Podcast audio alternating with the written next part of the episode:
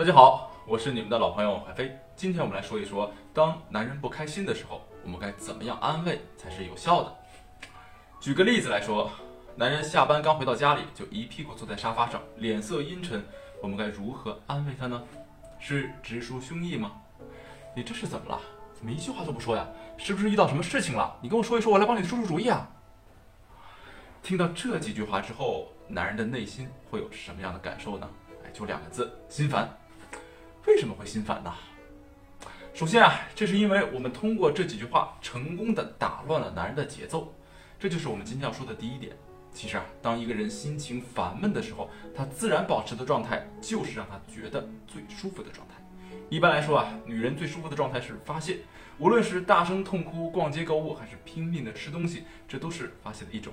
而男人最舒服的状态呢，是沉默。也就是一个人在一个单独的空间里默不作声想事情。如果在这个时候我们闯进了男人的独立空间，并试图把他拉出来的话，男人就会变得异常烦躁。其实啊，想要给到男人真正的安慰，我们首先要给到他足够的独立空间。比如啊，给他倒上一杯温水，然后悄悄地离开客厅，走到卧室里关上门。如果我们等了一段时间之后，发现男人开始在客厅里走动了，或者呢，他由最开始的沉闷变得注意力分散了，这就证明男人想从他的独立精神空间里走出来了。如果在这个时候我们主动的发起话题，从而给到男人一个台阶下的话，他肯定会对我们万分感念，并且敞开心扉的。那说完节奏的问题呢，我们再来说一说情绪。首先告诉大家结论。如果我们要想要说服一个人的话，就首先要跟他进入同一个情绪里。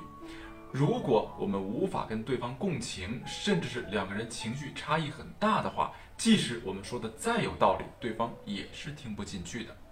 举个例子来说，你在自己的身上发现一个奇怪的小红点儿，由此呢，你产生了不好的联想，并且怀疑自己得了一种严重的疾病。为了打消内心的隐忧，你便开始去百度上查找资料。结果查完之后呢，你的心里更害怕了，于是啊，就去医院挂了一个号，想要看一看自己到底有没有得病。现在我们来想一想，此时此刻你处在一种什么样的情绪呢？来，两个词：担忧和恐惧。在这种情况下，如果医生非常认真的给你开了检查单子，并且非常认真的给你看完每一个指标之后，言简意赅的对你说：“哎，不用担心，没有什么大不了的问题。”这个时候，你是不是会感到莫大的安慰呢？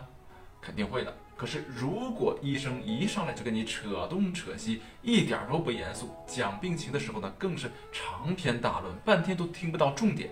虽然这个医生最后得出的结论呢，可能也是可信的，但是呢，我们的心里就会犯嘀咕，而且啊，我们也会觉得整个就医的体验非常差。其实呢，之所以会有这样的不同，就是因为一个医生跟我们共了情，而一个医生没有跟我们共情。感情也是如此。